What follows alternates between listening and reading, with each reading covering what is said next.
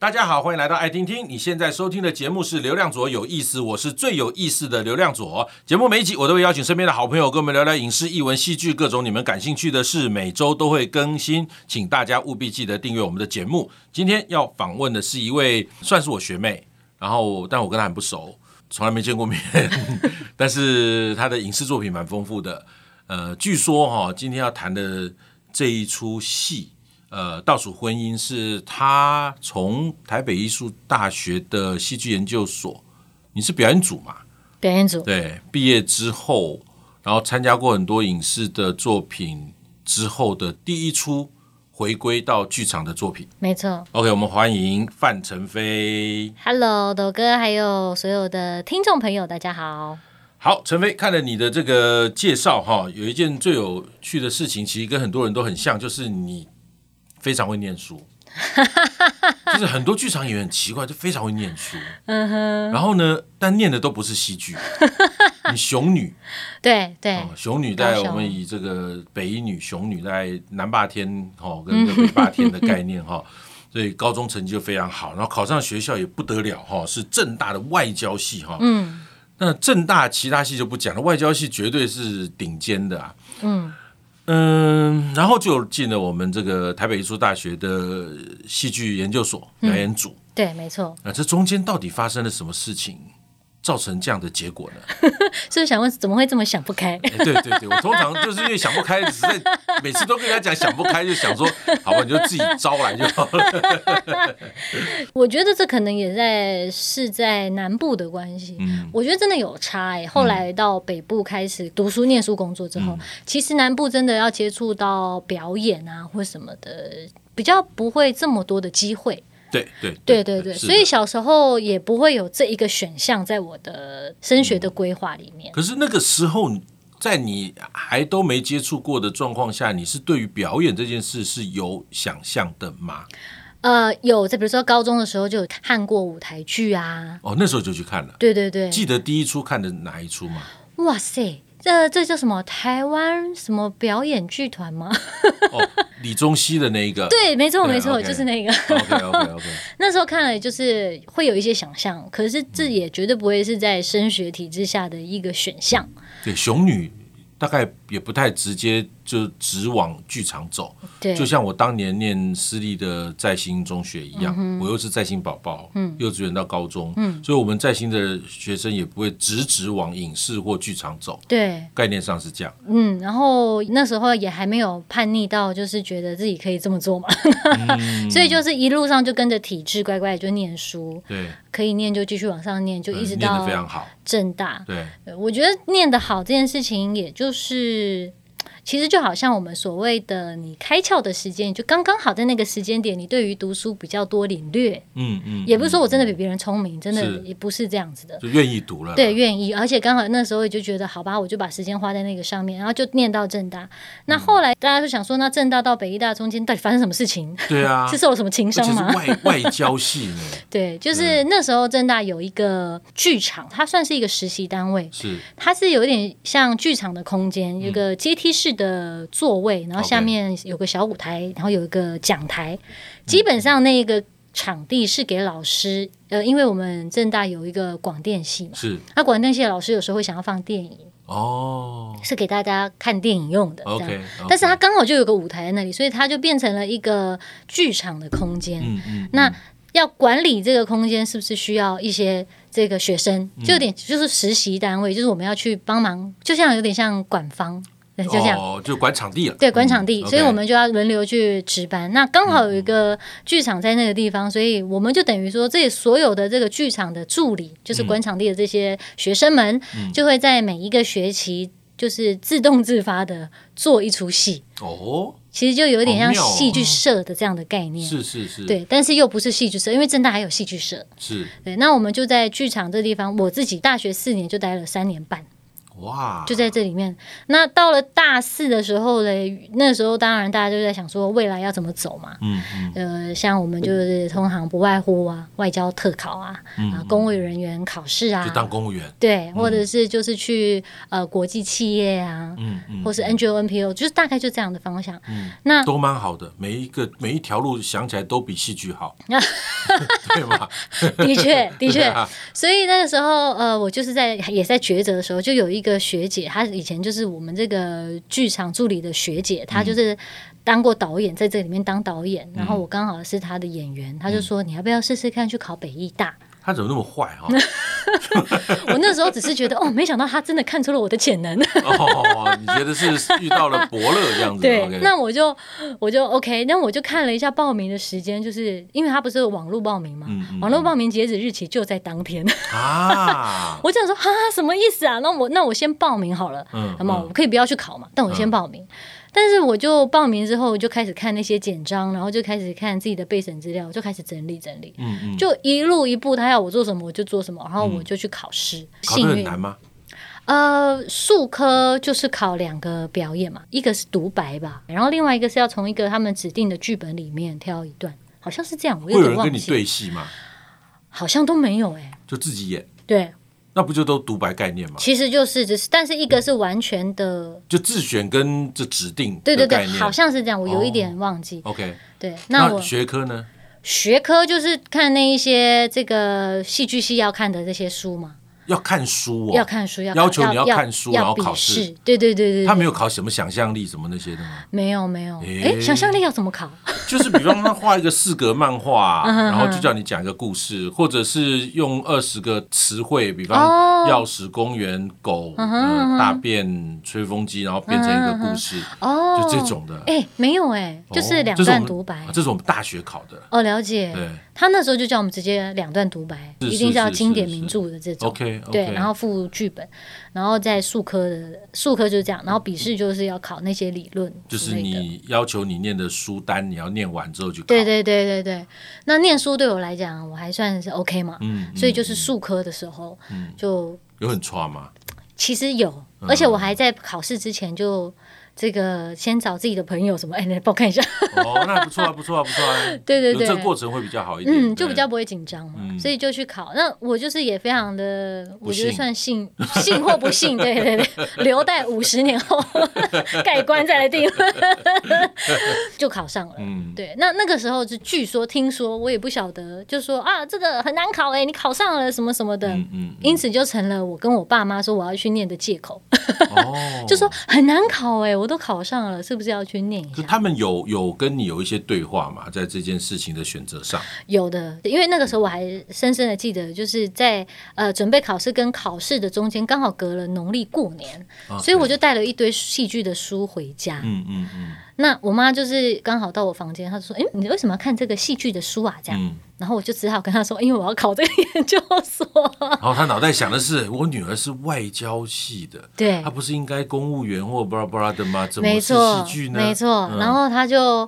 找你爸来，没错，没有他们。总之，他们就是我那时候还没考嘛，我就跟他们说，嗯，这个这个很难考，听说很难考，我去考考看而已，这样。嗯嗯嗯、没想到就考上了。嗯、考上了之后就说我要，我就说应该很难考哎、欸，我都考上了，那就要去念啊。嗯、这时候他们就有开始就是会说为什么要念这个啦，或是这个有一些他们的想法，以及担心。嗯、我觉得都非常的正常，正常正常。对，所以但后来我就说我就是只是去念，但我不一定会走这条路啊。嗯，对不对？嗯、就是我想要去了解这个世界，顶多就在两三年这样子。嗯、他们就 OK，就这样。那时至今日，爸妈到现在还还会担心吗？我觉得还是会，还是会。我觉得只要是他们的女儿的一天，他们都会担心。但是担心什么？就是担担心女儿。我现在女儿很小，我也是觉得她长大，我也每天会担心。但重点是 做戏剧工作这件事情，他们会担心吗？嗯、主要就是不稳定。我觉得就是不稳定，他们应该就是担心这个，但是他们现在担心的呃，可能。跟以前一开始比的就比较少一点点，OK，对，但是还是会担心，我觉得。就比较少的原因是看到你有一些作品出来嘛？对啊，就是看到我真的出现在电视上嘛，嗯、不是被人家骗去拍裸照嘛？嗯、就是看到，因为我都会比如说跟他们分享我去试镜啊什么，嗯、但是他们就都在高雄，啊、所以又不在身边，自然就是担心更多。嗯、对，那后来开始渐渐有看到成绩啊，然后有看到我真的有出现啊，然后。呃，有时候我要去演台语剧，以前我台语非常不好，嗯、我只听得懂这样子，但不太会讲。我就还要请我妈，就是把剧本每一场次都念给我听，嗯、然后我录起来，哦、一句一句把它练那个腔调啊、口音啊，练的标准一点，对对对，不要让人家听出破绽。对，然后他们仿佛也是多了一些参与感。嗯、然后像我现在有在接触客语，有在写歌创作、主持等等，嗯、然后我也会问我爸，这当中无形当中都让他们。在可以参与我的生活，我的工作，嗯嗯，对，也会让他们觉得有多一点的安心感，这样子。好，那你从。北艺大研究所，当然在在研究所会接触我们学校只只就是因为不是电影所嘛，嗯、所以就是做的事都跟剧场有关嘛。对。那毕业之后，我看到你的工作大多也都是影视。嗯。那时候怎么没有往剧场走？还是因为你长得很漂亮，一些导演啊、制作人就选去拍电影电视？也不是说我特别要选择什么，嗯、而是。因为我们毕竟都是想要生存下来。OK OK。然后那时候在研究所的时候，就刚好有朋友有呃接触一些个人经济，嗯、我就想说，哎，如果表演可以赚一点钱也不错啊。那时候就这样想。那个人经济的概念是你想往影视发展才会去找所谓的经纪人嘛？对对对。如果你要走剧场，对于要走剧场的人，经纪人这三个字是有点。类似脏话的概念，我们学校训练出来就是不好瞧，这样，就是就是经纪人就是跟剧场演员是不能画上等号的，我们就要自己处理，因为我们是搞艺术的嘛，哈，所以那个时候你就下定决心要走影视了。我那时候呃。接到第一个案子之后，就觉得可以下定决心了。哦，因为那时候就想说试试看嘛，不确定自己可不可以，是否可行。因为我学的是剧场表演，我也不确定能不能用在影视里面。OK，所以那时候接触这个经纪人，这个经纪人他就是一开始帮忙呃介绍案子，嗯，呃 case by case 这样子而已。然后。呃，广告的啦，短片的啦，等等。那事上第一个我还记得是一个房地产的广告。OK。然后我就拍了不到两天，然后再有一个平面拍摄，就同一支广告。OK。同一支广告，嗯、那总共大概三天的时间，啊、大概就是我那个时候三个月薪水。啊，对对对。所以我那时候拿到，我想说，哎，或许我可以试着这样子看看，因为其实我也会担心嘛，嗯、就是如果我到底要做什么，如果真的一开始什么都没有，如果真的没有办法有任何一点。我可能就会转回去公司上班啊，等等的，就是外交系的那个路线。嗯，就毕竟我还是会那样的专场，是。所以拿到第一支广告，然后拿到这个费用之后，我就觉得或许可以继续往下试试看。那当然也都非常幸运，就是呃有经纪人的帮忙，然后在很多的这个朋友介绍或者的，就是有一个没有这么稳定但活得下去的经济支撑。所以当时候的剧场的辛苦，你是已经知道的。对，没错，没错。对，身边的朋友啦，老师老师不会讲，老师就会跟你讲我们很伟大，然后朋友就会讲说好辛苦啊，没 case 在家混哈，然后吃饭快没钱了什么之类的。好，回过头来要聊一下，就是你在研究所毕业之后，你拍摄大量的都是影视的作品哦，包括了国际桥拍社，对，还有八点档。呃，对，然后还有以之前有拍大爱的戏，大爱的戏，对，然后你说最近是跟客语的这个有相关的一些创作跟节目主持，对，没错。OK，所以你也是做音乐，因为在我们今天要介绍这一出叫这个《倒数婚姻》这出戏里面，你也做了一首音乐，对，写了一首歌。所以你怎么那么厉害？为什么你你又会演戏，又会念外交戏，然后又会写歌，又会弹吉他？我觉得我只是闲不下来，是哦。比如说，嗯。我觉得在所有的工作里面，他们都给了我一个机会，就叫做等待。嗯嗯，嗯就等待大家听到可能会觉得很痛苦，对不对？就像你要等机会啊，嗯、等时间，等拍戏，等场次，嗯、等敬畏等等的。对。可是这个，我觉得这个等待对我来讲的可贵，就是它一直让我的脑袋在运转，说我还可以做什么。嗯嗯嗯。呃，我我一开始创作是因为我在。等戏的时候，比如说今天有个案子跟你说，我们七月开拍哦，请把时间留给我们。但是常常不是这么如意嘛，就 delay。对，我们就是九月才开拍，那我两个月时间就没了。嗯，就是原本有案子进来，我都推掉了，因为那个时间很近。预留嘛。对，我后来刚好又遇到了一些音乐创作的朋友，嗯，我就想说，那我来试试看创作好了。嗯，一一来我有一点喜欢这件事情，二来我就觉得或许他会可以再累积累积变成一个专长也不错。嗯，对于表演或许也是一个很不错的一个才能。是。而且创作是不需要仰赖其他人的认可，时间上也不用配合，所以我就开始写歌。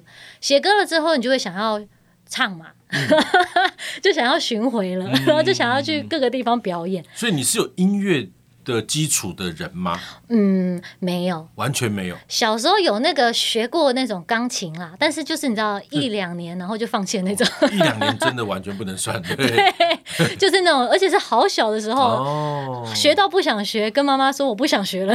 哇，所以你你你做音乐创作，等于是一个完全不知道音乐怎么做开始。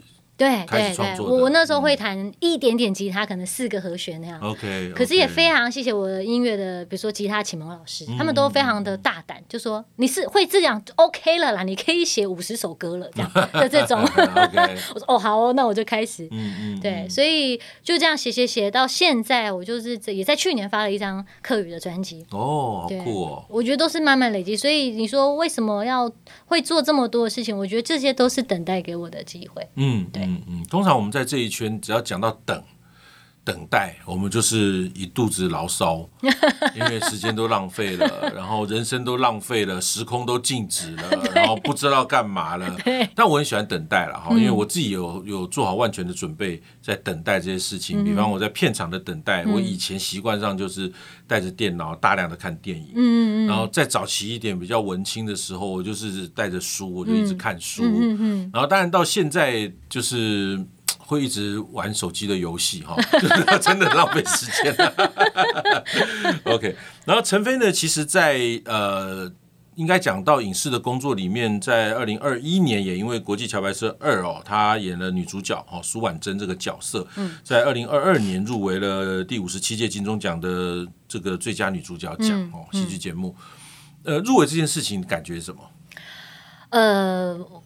很不真实。嗯，其实我一直很想要入围这件事情。我总觉得，嗯，这可能会让你被更多人看到。可是当它真的发生的时候，你就真的是吓到，且想说怎么会这样？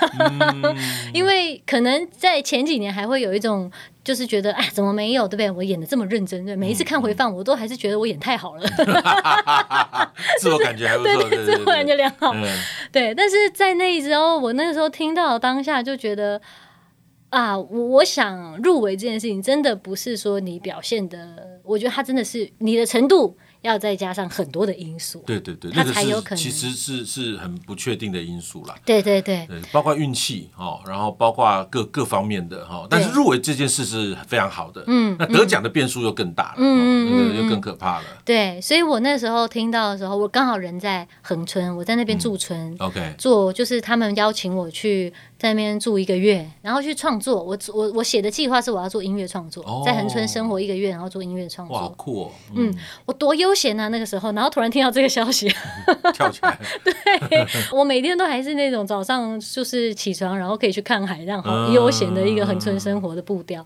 然后听到之后，说老实话，真的在当下就是很激动，待过十分钟之后。就真的是会哭的这种，嗯、你就觉得你走了这么久，嗯、好像真的有一点点被看见，就是被认可了。对对对对对，嗯、然后也赶快打电话就跟我妈说，嗯、跟我家人分享这样子，嗯、他们也觉得不可思议，就说 哈，那个戏份没有很多呢，直接说。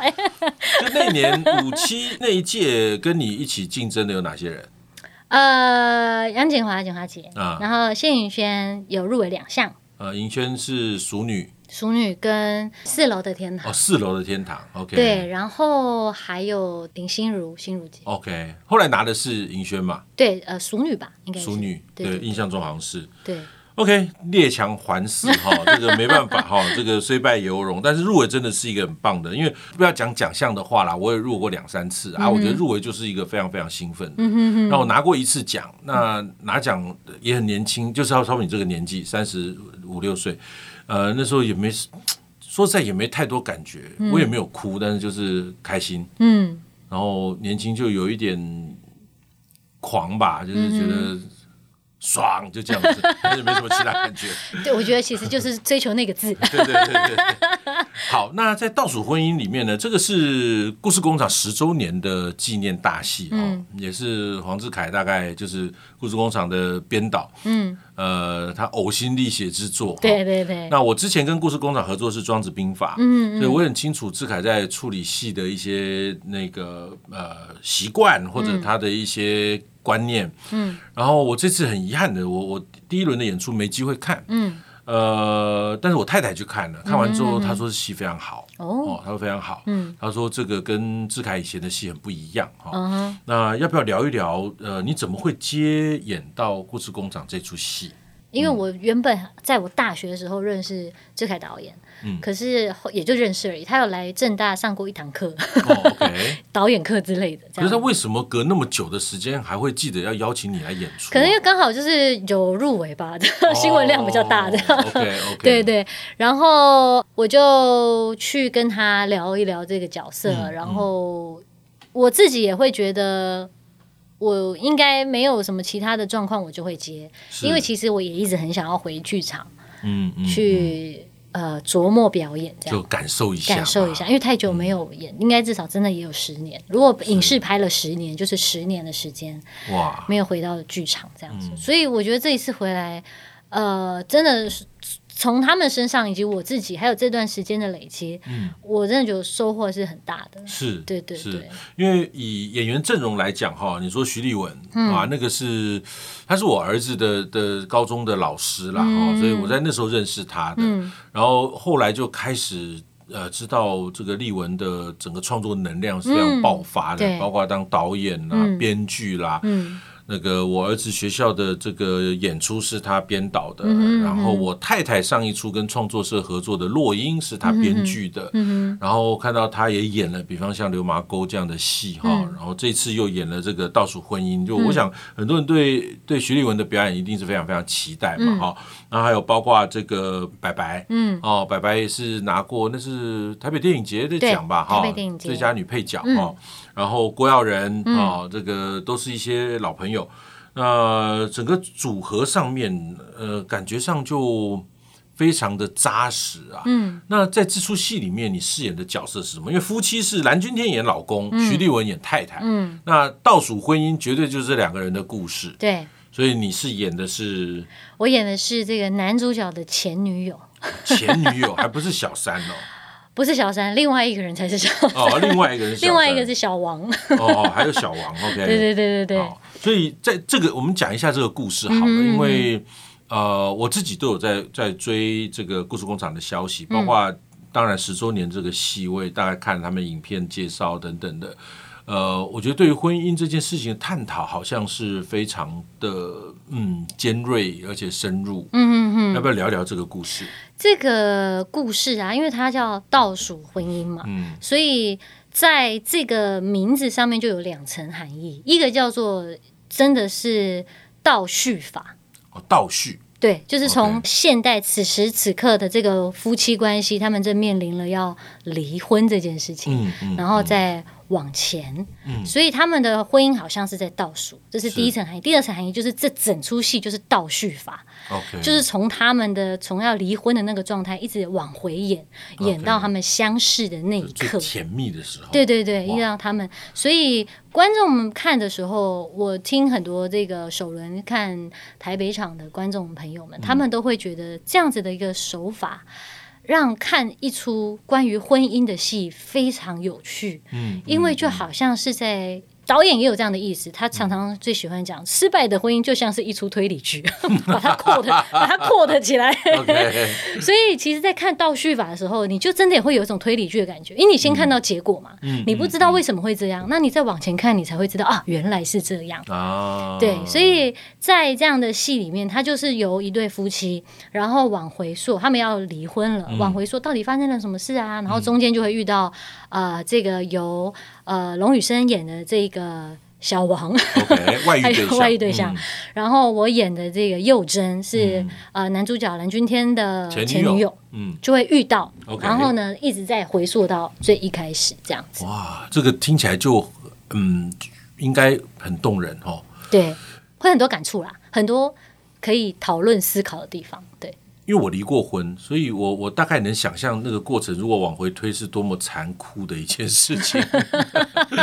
因为结束的点一定是惨烈的嘛，哈，就是不得不离婚嘛，哈、嗯。可是往回推，怎么会在？这过程中会有想分开的念头哈，嗯、那我觉得抽丝剥茧，就像你讲的志凯说，它是个推理剧，它真的就是要一层一层剥，然后你们问题发生的时间是什么，然后是什么样的原因，嗯、是事还是人还是情绪，嗯，哦，我想有很多可以被看到的在这出戏里面，然后再来是很多的男女朋友，嗯。现在处的不好，或处的很好的，或这个刚失恋的，或者是 对于谈恋爱有充满期待的哈，或者是受过很多次伤害、被劈腿、被分手的，我想《倒数婚姻》这出戏应该可以帮助你回溯很多曾经的甜美或痛苦。对，没错。嗯，我觉得在里面呢、啊，你除了有些人会问说：“哎，我还没有结婚，适合去看吗？”嗯、或是我其实没有想要结婚，我适合去看吗？或者是有一些。朋友会说：“呃，这戏适合带我老婆去看吗？” 各种疑问，这样。是。我觉得在这个里面，除却如果你真的对于婚姻这个议题你没有涉略，你现在单身或什么的。嗯嗯呃，你也可以看到很多，我觉得它是关于男女的讨论。嗯，在这样的情境之下，嗯、男生会这么做，女生会这么做，你觉得呢？嗯，嗯，如果说他们可以呃换别种方式来处理这样的状况，会不会更好？嗯，因为像很多时候，呃，我们看完之后，我就有跟我一些朋友讨论，常常就会讨论，就是说，哎，哪一场说，哎，那男主角怎么这样？然后男生就会说，嗯、男生本来就是这样啊。事实上是两种不同的动物、啊。对对，啊，女生就会说，你看，就是因为这样，所以他才生气。他说，可是男生就开始讨有有讨论，是是有对话。那我觉得这个东西就是。是看戏的可贵，你就是看到了一个很完整呈现的戏，你就会有延伸出各式各样你想要看到的层面，然后加以的讨论，这样是对。所以有面临到要分手的状况、离婚的状况，可以来看。嗯，正在热恋期的人也可以来看，未来可能会怎么发生？对的，可以提早避免。我觉得每每一出戏。创作者在在做一出戏哈，或者演员加入到里面一起创作出这个作品，我觉得每一个人都拿自己的生命经验在在做交换嘛。对。然后我们呃编剧把它形诸成文字，然后导演把它变成一出戏。嗯。那演员必须进到角色的生命去思考，我怎么样去把角色呈现出来。嗯。我觉得每一个人，即便是同一套剧本，但每一个人会对于角色或者情节有不同的想象。那《倒数婚姻》这出戏在谈的就是离婚，然后倒叙。然后我觉得每一个人都会在里面把自己的生命经验做嗯不同比例的投射了。嗯、那我觉得这一些生命的交错呈现在舞台上，就是剧场其实最精彩跟值得被观赏跟感受的一段个过程。嗯，好。然后接下来呢几个演出的时间，大家也可以注意一下。好，在二零二三年的十月十四号在台中，然后台中好像是一天两场啊。嗯。然后，二零二三年的十一月十一号在台南，然后二零二三年的十一月二十五到二十六在高雄，然后十二月九号在桃园，然后这二零二三年的台东艺术节哈，这比较特别，在十月二十八号。呃，这几年吧，好像故事工厂常常到台东去演出。嗯哼嗯哼。哦，那东部其实演出的几率很低啊。嗯。我印象中哈。我演戏演了三十几年，我好像还没去过东部演出，欸、还是有去过，我忘记。嗯、哼哦，那我我相信比较是后者。嗯、那会忘记的原因是因为太少去，所以就真的忘记曾经去过哈。那台东的朋友真的可以把握机会，嗯，呃，在台东看戏，嗯，应该蛮舒畅的哈。那几个演出的时间，如果有兴趣的朋友，可以直接上网去关注一下故事工厂的粉砖，嗯、或者是查倒数婚姻，都会有相关的资讯。我们有加演哦，哦还有加演哦。对，在今年的年底，好这个也是在城市舞台就加演，哦、在台北场加演，从十二月二十九到十二月三十一加演场。哦，就差没演跨年而已呢。对，演完去跨年，哎，可以说大家来看完演出再去跨年，再去跨年，刚刚好是你们离婚前最后一个跨年。也或者是你们决定不离婚的第一个跨年。对对对，由你自己决定。Anyway，这个婚姻这件事情本来就是诡谲多变的哈，会好会坏，大家随郎过性命，每个人命运都不一样了。那会加演的原因很简单呐、啊，我只能跟大家讲，首轮的台北票是被清空的。嗯，哦，现在的台湾的剧场哈、哦，这个票房是 M 字形状况。嗯哼，好的戏它就会票房很好，不好的戏票房就极度不好。所以这出戏呢，已经证明了它就是在 M 字形顶端的状态。所以大家请把握机会，可以关注一下。回应一下陈飞刚刚在聊的哦，他觉得等待这件事情对他来讲很珍贵哈。我我我真的很有感呐，因为我也一直在跟我系上的同学奉劝他们哈，所有的。